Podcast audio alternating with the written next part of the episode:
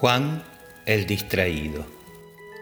Mamá, voy a dar un paseo. Bueno, Juan, pero ve con cuidado cuando cruces la calle. Está bien, mamá. Adiós, mamá. Eres tan distraído. Sí, mamá. Adiós, mamá. Juanito se marcha muy contento y durante el primer tramo de calle pone mucha atención. De vez en cuando se para y se toca. ¿Estoy entero? Sí, y se ríe solo.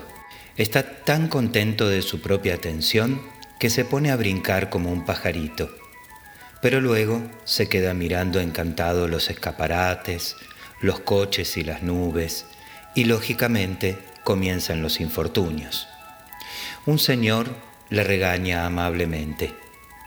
Pero qué despistado eres. ¿Lo ves? Ya has perdido una mano. Anda, es cierto, pero qué distraído soy. Se pone a buscarse la mano, pero en cambio se encuentra un bote vacío y piensa, ¿estará vacío de verdad? Veamos, ¿y qué había dentro antes de que estuviese vacío? ¿No habrá estado vacío siempre, desde el primer día?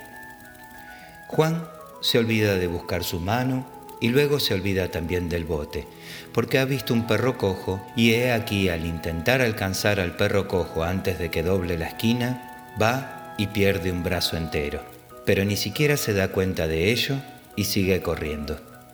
Una buena mujer lo llama. Juan, Juan, tu brazo. Pero Kia, ni la oye. ¿Qué le vamos a hacer? suspira la buena mujer. Se lo llevaré a su mamá y se dirige hacia la casa de la mamá de Juan. Señora, aquí le traigo el brazo de su hijito. Oh, qué distraído es. Ya no sé qué hacer ni qué decirle. Ya se sabe, todos los niños son iguales. Al cabo de un rato llega otra buena mujer. Señora, me he encontrado un pie. ¿No será acaso de su hijo Juan? Sí, es el suyo. Lo reconozco por el agujero del zapato.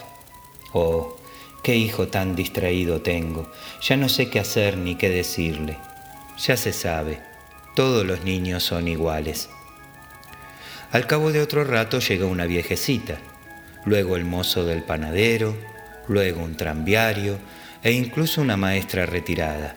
Y todos traen algún pedacito de Juan, una pierna, una oreja, la nariz, ¿Es posible que haya un muchacho más distraído que el mío?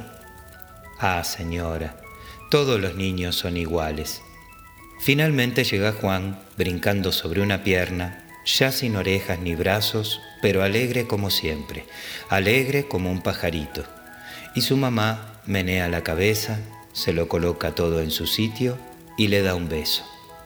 ¿Me falta algo, mamá? ¿He estado atento, mamá? Sí, Juan, has estado muy atento.